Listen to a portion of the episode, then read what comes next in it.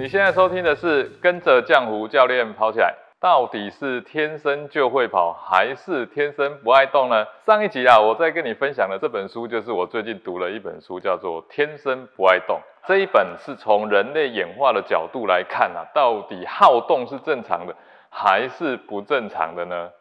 健康刻不容缓，疗愈身心，正念生活，用跑步改变人生。Hello，你好，我是江湖教练。那这是一个针对入门跑步运动相关话题的频道。那这句话已经讲了很多次了。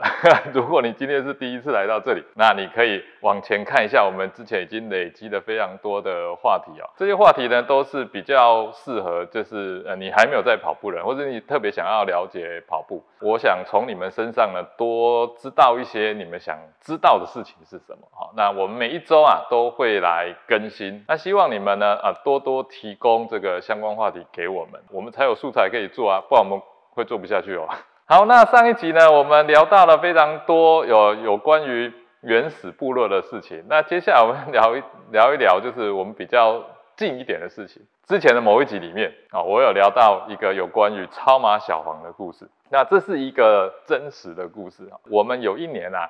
到这个垦丁啊，参加超级马拉松赛。那这一场超级马拉松赛事呢，其实人不多啦，百多人而已。它分成好几个赛段，那我们总共要跑三天，就是吃喝拉撒所有东西都背身上，所以身上其实还蛮多食物的。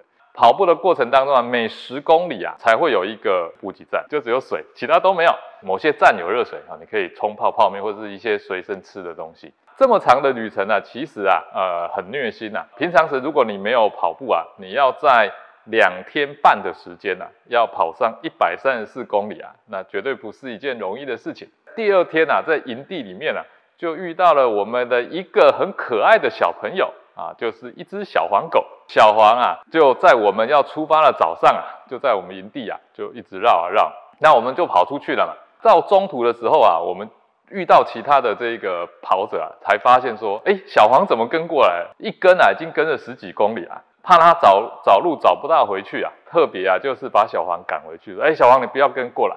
他啊，并不会觉得我们在赶他，他觉得我们在跟他玩啊，所以他就一直跟着我们。我们在某一个站停了，他又跟某一个跑者走了。那那一天是我们第二天，大概六七十公里。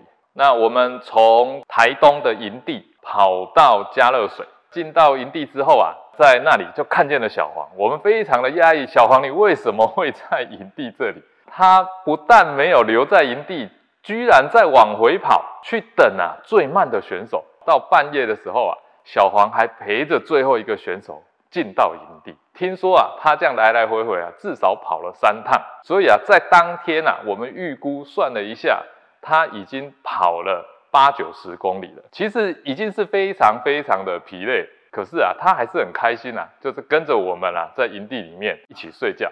隔天早上的距离是二十一公里，那时候我们就觉得有点神奇，就是小黄这样一路跟，已经快要跑百公里了，他隔天会不会铁腿跑不动呢？他平常时我相信也没有在练马拉松啊。那我们甚至想说，他应该啊，就是我们部落里面谁家的小狗。我们也请我们的工作人员打电话问了一下村长，结果村长说没有，我们没有这只小黄狗。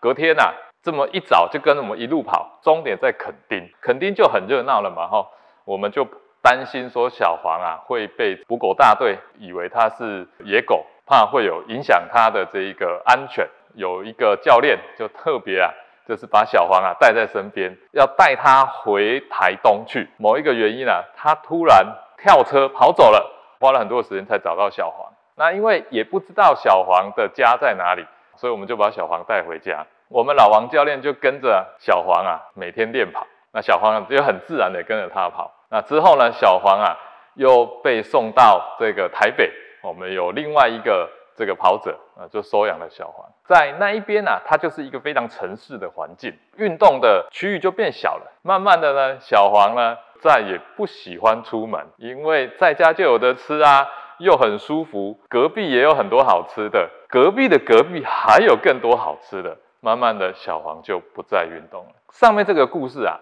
我们去追寻去看这件事情的时候，我们在当下，我们所追求的是超越我们自己心中的那面高墙。我们为了追求的是我们心中的那一个目标，但小黄是为了什么？小黄是为了运动吗？还是为了玩耍？还是为了跑者们身上香喷喷的肉干？这个我们不知道。但是我们知道的是，小黄一点也不爱运动。当他有一个舒适的环境的时候，他不想要这么颠沛流离，花这么多的能量去进行所谓的运动。不爱运动的人呐，常常会被视为懒惰。但他们不爱运动，是不是很正常？对。非常的正常，所以前面所提到过，避免浪费宝贵的能量在自由活动上是很合理的。所谓的自由活动啊，就是没有针对繁衍后代或者是生活饮食需要，绝对不会要多走一步的。所以运动这件事情啊，有点奇怪了，尤其是在现代，我们常跑跑步机，跑步机呢是一种可以让你耗费大量的热量、大汗淋漓。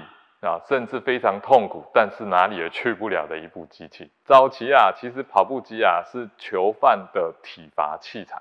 你把跑步运动这件事情套在过去的演化里面，一点都不自然。所以你不喜欢跑步，你不爱运动，这是我们天生就注定的。好，那问题来了，身体活动啊，有助于减缓老化，提升体能和健康。啊，这个是毋庸置疑的，在现在所有的调查里面，你都会看到。因此啊，已经不需要为谋生而从事体力劳动的人类，现在就必须为了健康跟体能，那，主动去从事没有实际需求的身体活动，也就是运动。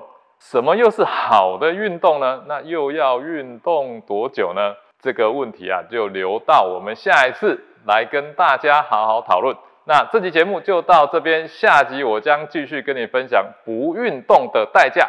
如果你喜欢这集节目的分享，欢迎到 Apple Podcast 给我五星评价，并留言给我鼓励。我们下集节目见。